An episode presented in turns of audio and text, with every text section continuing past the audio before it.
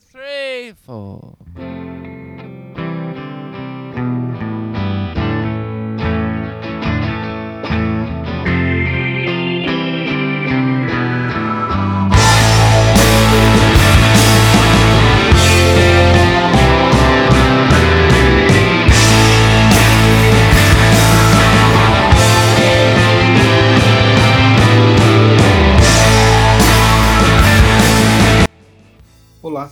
Quem fala é André de Leones, este é o podcast Diário Mínimo e eu estou aqui, é claro, com o meu querido Fabrício Cordeiro.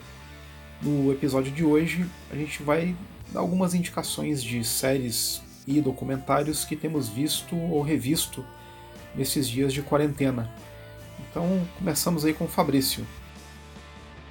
Eu assisti Honeyland, aquele documentário que era o favorito ao Oscar e perdeu pro documentário, como é que é? Indústria Americana, né? Também conhecido como documentário do Obama. Pô, eu achei massa. Foi, a última coisa que eu vi, na real, que é a história de uma apicultora. Ela colhe abelhas, tipo, no alto de um morro, assim. Ela cria as abelhas de uma maneira muito equilibrada. Metade, metade do mel para elas, metade do mel para ela própria vender nas feiras e tirar o sustento dela. E da mãe doente que mora com ela num casebre, assim. Isso é no norte da Macedônia, um lugar onde não tem absolutamente nada, apenas abelhas e, e morros, e, enfim. Com o passar dos dias, é, acho que se passa do, do, em um ano, chega, é, é, o filme, né, na duração de um ano, assim, as estações e tal, mas chega uma família, é, marido, a esposa, é, uma penca de filhos, porém eles, eles não sacam muito, né, como se, se, se organizar ali, e o cara resolve que quer criar abelha também para vender, fica, fica amigo dela, começa a dar muita treta, assim. É um filme você vai ver muito, muito, muita gente sendo picada por abelhas e também te, vai te dar muita vontade de comer mel, assim, porque dá, dá aquelas abocanhadas no, no, favo de mel bem, bem, bem suculento, sabe? Mas uma coisa que eu acho massa é, é a personagem mesmo, que da maneira como o documentário tra trata ela, assim, o documentário é meio documentário etnográfico com o que seria uma, uma, uma tentativa de ficcionalizar aquilo, que me parece, pelo que eu li de uma entrevista dos diretores, ela, eles tinham essa, essa ideia de ficcionalizar, até de trabalhar uma narração em off, alguma coisa assim, mas eles desistiram no meio do caminho porque havia, inclusive, uma dificuldade de comunicação deles com, com, com os personagens, né? E aí, essa personagem, na verdade, da Hatsi, eu acho, que é essa apicultora, no filme ela, ela lembra um pouco esse imaginário nosso que a gente tem de uma espécie de feiticeira, assim.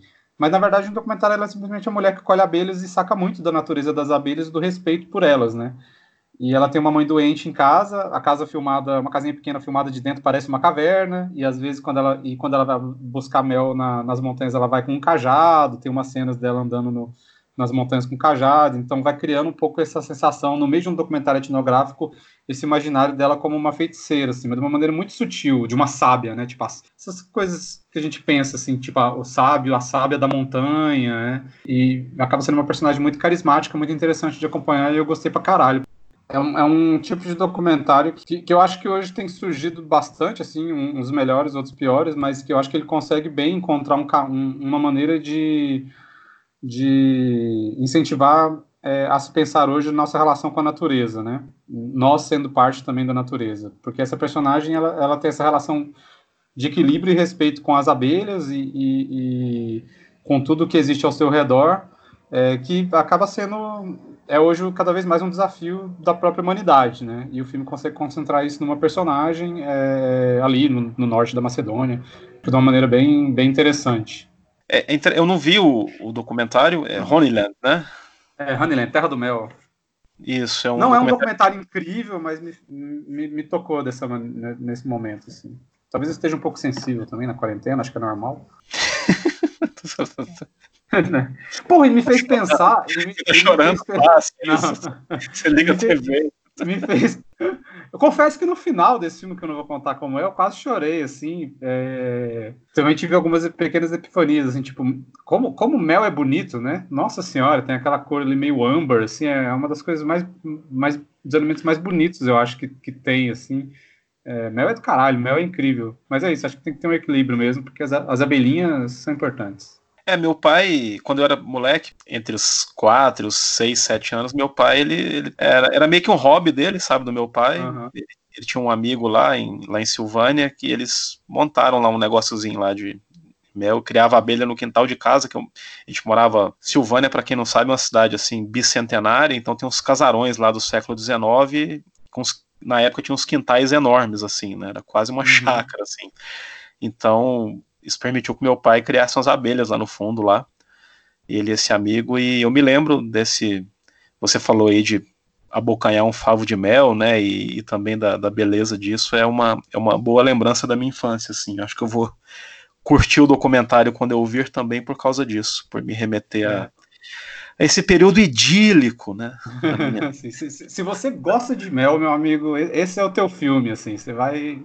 Pois é, é falando que sobre. Que você viu aí? Eu, só, eu tenho visto. Faz tempo que eu não vejo nenhum filme. Faz tempo, assim, algum mais de 10 dias que eu não vejo o mesmo filme. Eu vi algumas coisas que uhum. eu, eu, pego, ligo a TV e vou zapeando e, e tropeço em alguma porcaria e vejo até o final. Às vezes porque é tão ruim que eu não consigo desgrudar os olhos da tela, às vezes porque é boa, revejo. Falei do Nostalgia do Tarkovsky, né, que eu revi um bom trecho dele nesse esquema. Mas eu tenho visto séries.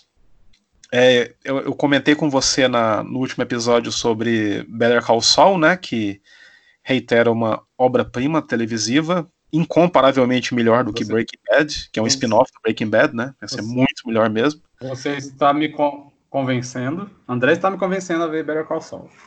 Mano, não acredito que você não esteja vendo ainda, mas enfim. é lapso, né? Então, é que eu tenho, eu, como eu já falei pra ele, eu tenho uma resistência a spin-offs, mas esse eu vou ceder. Eu, em princípio, não tem nada contra nem a favor. Alguns são legais, alguns são ruins, né? Uma das minhas séries favoritas da vida era Law and Order, né? Eu, eu odeio todos os, os spin-offs, assim, dela. O Vincent D'Onofrio lá, que eu acho suportável, mas em comparação com o Law and Order original, é muito, ainda, ainda é bem tosquinho, assim. E os, esse, esse outro existe até hoje aí, SVU, é horrível de ruim, é um melodrama chato pra caralho. Mas, assim, em princípio eu não tenho nada contra spin-off. O Better Call Saul é um exemplo de um spin-off que superou e muito e muito mesmo no meu, pro meu gosto a série original, que eu acho boa, mas a gente comentou isso né, no outro episódio, eu acho boa, mas na, nada tão revolucionário como se dizia na época, né, que, ela, que era o hype e tal. E eu, eu vi a terceira temporada de Ozark, que é uma série Netflix do Jason Bateman, com o Jason Bateman, hum, uhum. sobre um cara que lava dinheiro para um cartel de drogas mexicano, e ele se esconde ali no Missouri ali, é ele, a família, a família inteira meio que trazida para o negócio, inclusive os filhos.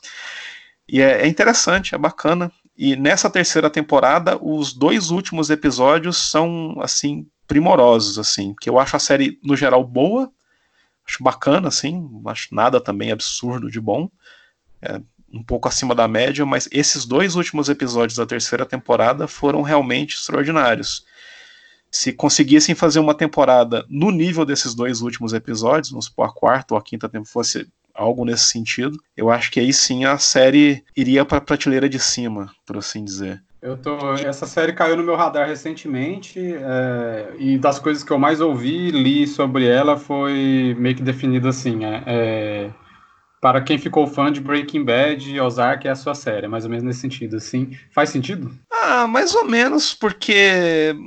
Na, na verdade. Uma forçação mais demais. É, porque no, no Breaking Bad, o, falando especificamente do, do protagonista de Breaking Bad, ele por razões lá que ele acha que vai morrer do câncer e tudo, ele toma a decisão consciente de fabricar metanfetamina e vender, né? De virar um fabricante e traficante de metanfetamina. Então é uma decisão. Já no Ozark, pelo menos no começo lá, né? É, é uma coisa. O protagonista é meio que pego no contrapé ali, sabe? Ele é meio que jogado naquela situação uhum. e tem que se virar para sobreviver, né? E para para salvar a vida de si e da própria família, né, da mulher e do, do, casal de filhos que eles têm. Então, então não é o caso, porque o, como o próprio nome Breaking Bad diz, né, não é o caso de um personagem que é da corrupção moral paulatina e de um determinado personagem, né, de um cara que era, entre aspas, normal, até meio imbecil, né, meio bobo, assim, e que cai naquela vida ali e tal, né, e aí dentro daquela vida ele se torna cada vez mais até impiedoso e vai adquirindo cada vez mais um ar psicopático, assim, né, já o, o Ozark, não, assim, não é bem por aí, né? Você não tem um, um, arco nesse sentido do protagonista. Não é que ele é um cara bacaninha que vai ficando mal, né? Vai, vai breaking bad. Não, ele. há, na verdade, até um certo nível de amoralidade, assim, nem, é nem de imoralidade, nem de moralidade, de amoralidade, assim, dele, assim, ele, ele meio que trabalha com aquela situação da melhor maneira que ele encontra, assim, então ele... Porque o Walter White, ele acaba se tornando um personagem perverso mesmo, né, ele é bem nesse sentido, Muito. assim, ele é bem filho da puta mesmo, né? Ele destrói tudo, né? É, do, do Ozark nesse sentido nem tanto, assim, ele não é um... É claro que ele sabe em que está metido, metido e tem plena consciência do, do que suas ações causam, né? E ele até meio que e releva algumas dessas consequências ou tenta não pensar muito nelas. Mas são personagens bem diferentes, assim, o, o maluco lá do Ozark e o, e o hum. nosso querido Valtão. Que descansa. Tem me despertado interesse. E tem a Laura Linney, não tem? Sim, cara, ela, ela tá fabulosa na série. Eu amo, acho ela uma atriz sensacional. Assim. Porque ela, é, o, inclusive, o. Falando, a gente tá falando em arco, arco, não sei o que, o arco da, da personagem dela é, é, ainda mais interessante do que do, do, do marido lá do Jason Bateman. Porque ela é alguém que de fato não fazia ideia de nada e de repente ela tá naquela situação também. É muito louco a, a, as coisas que ela vai buscando para ou para aliviar a situação ou só para salvar a própria pele mesmo e os movimentos que ela faz, digamos assim, no, no, no, decorrer da série são muito interessantes, assim, são muito bacanas. E ela, como você falou, é uma atriz extraordinária mesmo, né? É Netflix, né? É, Ozark, Netflix. Eu acho. Eu tô quase terminando de ver uma série também da Netflix, mas antes, antes eu. para manter a, a, a, tradição de, de sempre falar de The Wire aqui, eu recentemente revi a primeira temporada, assim, e eu lembro que a primeira experiência que eu tinha tido com The Wire, eu pirava muito mais nessa questão do, do, do roteiro, né, da história, essa, essa, essa, investigação, essa investigação muito investigação policial muito detalhada mas revendo agora, depois de, de, de muitos anos, é, em qualidade melhor, é uma, é uma, série incrivelmente bem dirigida também e, e editada. A variedade de material ali, principalmente quando começa as investigações com a escuta mesmo, tipo, e pontos de vista diferentes, da galera tirando foto de cima do, do, do dos tetos, assim, é, é, é, uma série realmente muito completa. É, não sei se a gente precisa gastar mais falando de The Wire, talvez a gente faça um especial The Wire, mas é, é isso. Se você não viu ainda, é, o, o, o, tempo é curto é, da sua vida, não de The Wire. Eu tô, eu acho, eu tô vendo, falta um episódio para ver, eu queria ter terminado antes da gente vir aqui pro, pro, pro, episódio freestyle, que é Wild Wild Country, que eu acho que é de, do, é de 2018, eu acho que eu tenho a impressão de que todo mundo já viu essa série, menos eu. É, do guru lá, o Osho, né? O Baguan. Se eu não me engano, você assistiu também, né? Não, não vi não. Porra, Meu Deus! Assiste! Por favor. A Netflix, inclusive, tem. Eu não sei se foi a partir de, de Wild Wild Country que explodiu, assim, realmente virou uma febre, todo mundo falava disso, que é uma história muito louca desse do Bhagwan, que é esse guru queria criar uma estava começando a criar uma comunidade religiosa na, na Índia, mas o, o, o Estado indiano sentiu que não era uma boa ideia essa, essa religião começar a crescer por lá e eles e começou a criar dificuldades para o Baguan e para a comunidade deles. E aí eles, é, ele tinha um, um braço direito, um, uma mulher chamada Sheila, que era meio que a presidente da comunidade, né? Então, é, abaixo do, do Baguan era ela, e ela tá, ficou com essa missão de encontrar um outro lugar para eles poderem ter a comunidade deles em, em, em paz, né? E tal. E aí ela descobre que os Estados Unidos é, ali na década de 80, começo da década de 80, é um excelente lugar, porque é a terra da liberdade, né? É onde você pode se situar ali e seguir sua comunidade em paz. E eles chamaram Antelope, em Oregon, que era é uma, era uma cidade de 40 habitantes, e chega essa galera lá, dessa comunidade, querendo se colocar ali bem do lado numa fazenda. Só que as coisas vão, vão, vão, vai escalando de uma maneira assim surreal, muita coisa doida começa a acontecer Sério, cada episódio é uma, é uma coisa mais louca que outra, assim, e, e o negócio explode muito para além de Oregon, né? Oregon muito conservadora, 40, 40 pessoas, todo mundo se conhece, você deve imaginar é, exatamente o, o, o, o, perfil, né? Mas ali a galera tá ali em paz na deles, e chega essa religião de. Você pensa, né? Na virada ali dos anos 70 para os anos 80, chega, e já chegando com uma galera é, atraindo também não só atraindo outros norte-americanos, uma galera gente de outros lugares dos Estados Unidos também e pregando sexo livre, né? Um, um, uma coisa alternativa assim. Só que as coisas começam a ficar meio tensas e começa a, a se suspeitar que as intenções tanto do, do Baguan, do Osho, quanto da Sheila não, não eram exatamente muito honestas, né? É, e a série vai um pouco atrás disso, mas ganha proporções assim inacreditáveis. É, e falta eu ver o último episódio. Fiquei com medo até de tomar um spoiler na cara, talvez, mas você não viu. Não, não vi ainda. Não vi. Mas é muito louco essa coisa de, de seguidores, né? De essa coisa do, do, heroísmo, né? Dos líderes religiosos, qualquer tipo de líder em que se leva, em que as pessoas se levam a sério de um jeito doentio, assim, né? Nunca, nunca é uma boa ideia. Se a história nos ensinou alguma coisa.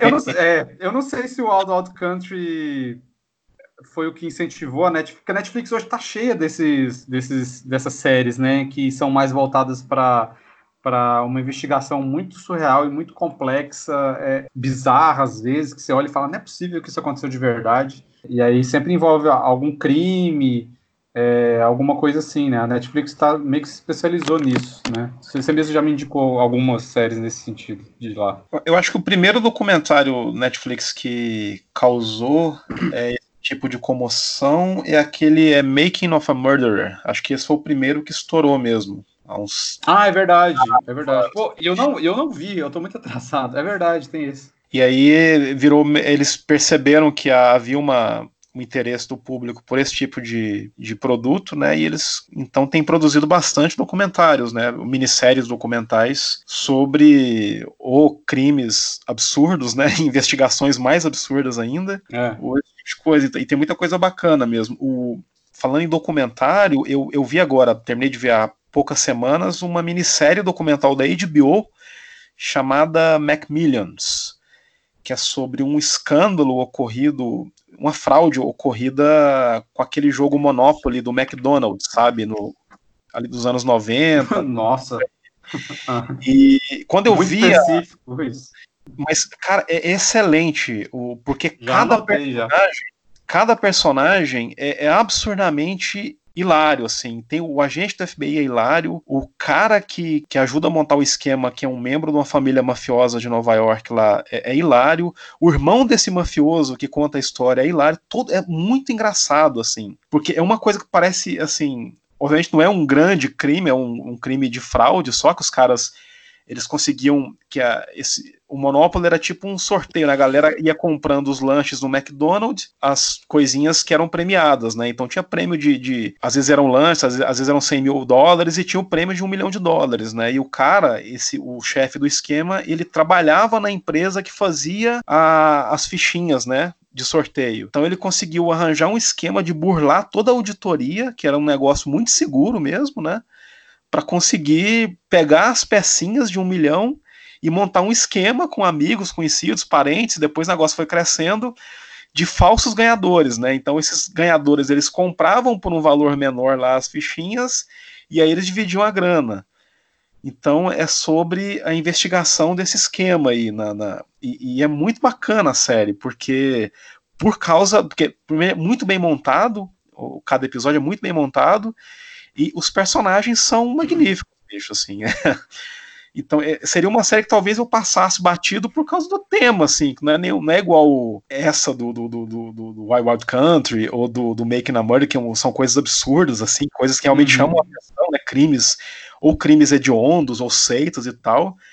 Mas é, não existe tema ruim, né? Se você tem um, um realizador não. que sabe o que está fazendo, ele, ele, ele transforma aqueles personagens daquela história em algo sensacional. Leia jornais e escolha a sua história. E é um dos documentários mais bacanas que eu vi nos últimos anos. É esse da HBO. É Macmillions, ah. que chama para quem perdeu aí. Anotei, já, já vou correr atrás. É, dessas histórias de, de, de, crimes e seitas, tem uma agora, uma das mais surreais. Assim, eu vi dois episódios é uma série que tá, tá gerando um burburinho. É Tiger King. Não sei como tá traduzido aqui no, em português. É, de novo, entra numa bizarrice, assim, que é uma. Nos Estados Unidos tem. Parece que tem. Algumas pessoas têm um, o, o, hábito de. pessoas com grana, né? Criar tigres. Né? Tipo, tipo Scarface, de Brother Palma, que tinha um tigre no quintal, o pessoal cria tigres. E uma mulher protetora de que se diz protetora da natureza e dos tigres, mas que também tem, segundo ela, ela que tem o santuário que, que cuida melhor dos tigres. Enfim, mas é isso, assim, meio que como se existisse uma seita dos, de criadores de tigres. e é engraçado, porque nos, pelo menos nos primeiros episódios, quando vai apresentando os personagens, e só tem figura, e aí o pessoal trabalhando e que trabalha com esses tigres é, é, é uma obsessão, né? Então tudo é temático de tigre, assim. Então a sala da galera, os quartos, é tudo coisa de oncinha, chita, é, o pessoal sai desfilando assim com, com roupas de tigre, assim, os figurinos são incríveis. Então é isso, né? Seitas e, e possíveis assassinatos com uma galera obcecada em tigre. É, isso é o que você vai ver em Tiger King. É, eu... Tem todas, to, todas as variações possíveis. É, aproveitando, já que a gente está falando de documentários, uma grande, extraordinária produtora de documentários hum. é, é a ESPN e inclusive ganhou o Oscar oh, há poucos anos com Made in America, que é um documentário sobre o, o O.J. Simpson, né? A ascensão dele e depois os crimes que ele cometeu. É uma série, uma o minissérie. Crime em si nem é, nem, é, nem é o mais interessante, né? Todo esse, é, é, esse olhar ampliado né, da situação. É, explica por que, que a figura dele era, mesmo antes do crime, tão controversa né, junto à comunidade negra, explica o contexto da, da, da, do problema racial, especialmente em Los Angeles ali, um recorte histórico muito bem apurado, em que esse personagem, obviamente, está no centro dele, né, o O.J., tudo que ele representava né, e representa ainda, para o bem, mas sobretudo para o mal, então é, é, um, é uma minissérie fabulosa. É da ESPN, ganhou o Oscar de melhor documentário, né? Acho que há dois anos ou três anos. Sim. E a ESPN, inclusive agora, como é, todos os campeonatos de todos os esportes estão suspensos por conta da pandemia, a ESPN está reprisando muitos documentários que eles fazem, né? É, e, e, sempre é, são sempre muito bons esses documentários, porque não, só, não são só biografias de ídolos esportivos ou coisas do tipo, né? Ele sempre tem esse cuidado de fazer uma contextualização histórica mesmo, mostrar como aquela determinada figura ou aquele determinado evento tem um impacto na sociedade, ou seja, sempre extrapola é, a, a, crônica esportiva. Então, os, os documentários são sempre, é, se você for ver lá quem, quem faz esses documentários da ESPN, essas séries, são cineastas de primeira, assim mesmo. Então, tem muito cara que já ganhou Oscar, já ganhou prêmio importante em festivais pelo mundo, então são, são sempre muito bacanas, assim, mesmo que você não curta esporte, ou às vezes você acha que um determinado documentário não vai te interessar porque você não se interessa por, por golfe, ou polo, ou porque que seja, assim, Bocha. Borcha, que for. o meu conselho é, se você estiver zapeando, estiver passando pela ESPN e algum documentário deles estiver começando, é, eu sugiro que dê pelo menos uma chance, assim, porque a, a, as chances de ser uma coisa bacana são muito, muito grandes, assim. É, e muito envolventes, né? São documentários jornalísticos incríveis, assim, com, com muita informação e, e, e, ainda assim claros, né? Não, não, é, não, não há um, um, um, excesso de informação que possa te confundir, assim, né? É, não, é, não, é, nada muito, muito pesado também nesse sentido, assim. Você fica realmente é, muito envolvido com aquilo. É bem foda. Só para dar um exemplo aqui, eu, eu vi nas esse, esse documentário da HBO, no caso, que se chama Women of Troy, que na verdade seria uma biografia da Cheryl Miller, que é tida como a maior jogadora de basquete, embora não tenha tido carreira como profissional, porque até o final dos anos 80 não havia de fato uma liga profissional de basquete nos Estados Unidos. Então, o que seria um documentário sobre uma atleta por melhor que seja, mas só sobre um atleta, na verdade é sobre né, uma série de outras coisas, né? O, o machismo, a, a, o desinteresse que havia, inclusive financeiro, de se desenvolver uma, uma, uma liga de basquete feminino, isso nos Estados Unidos, né? Onde a NBA é uma potência esportiva e financeira há décadas já. Então, esse documentário chama Women of Troy, né? Mulheres de Troia, é da HBO. Ele estreou, acho que algum, algumas semanas, deve estar sendo reprisado aí pelos canais da HBO. É relativamente fácil de, de tropeçar nele, até porque esses canais estão todos abertos aí por causa da pandemia, né? O, é, a HBO abriu, né? Já abriu? Eu vi ela anunciando. Acho que, acho que abriu ou vai abrir, acho que os telecines estão abertos, tudo aberto pra, pra galera ficar em casa sem, Aham. sem matar o semelhante, né? Matar o filho, matar a mulher, matar o pai, matar a mãe. Essa galera. É bom, é bom abrir. Abre.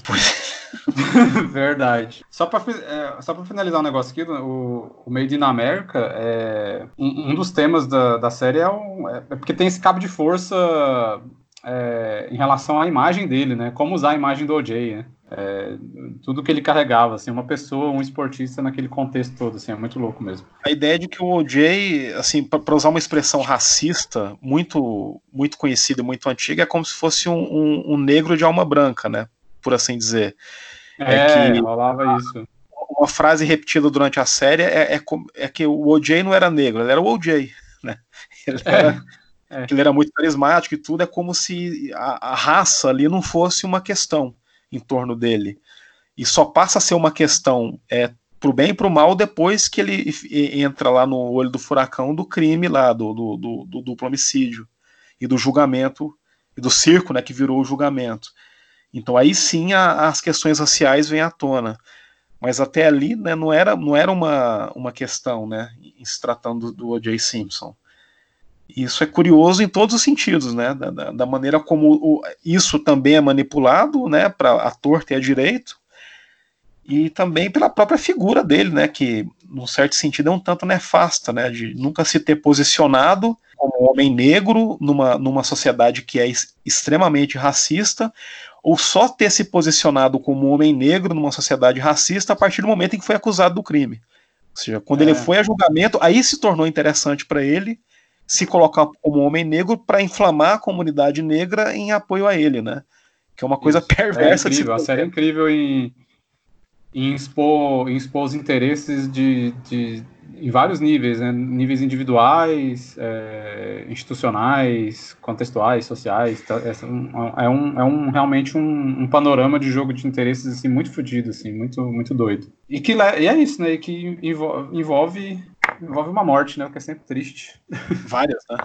É várias. É, Duas mortes, morte. Então, Fabrício, obrigado aí por mais esse episódio. E é isso. Eu ainda tinha mais umas 10 coisas anotadas, fica pra próxima. É, fica Porque pra o And- próxima. o André tem mais o que fazer também do que editar o podcast. Mas é isso aí, galera. Espero que vocês estejam se cuidando e cuidando dos seus. Espero que estejam com o rabo sentado no sofá dentro de casa, saindo o mínimo possível. Muitas dicas a gente deu que vocês procurarem aí. É, bastante coisa para ver. E é isso. A gente volta quando for possível. Ou quando se tornar impossível não voltar. um abraço. Abração. Até mais. Até.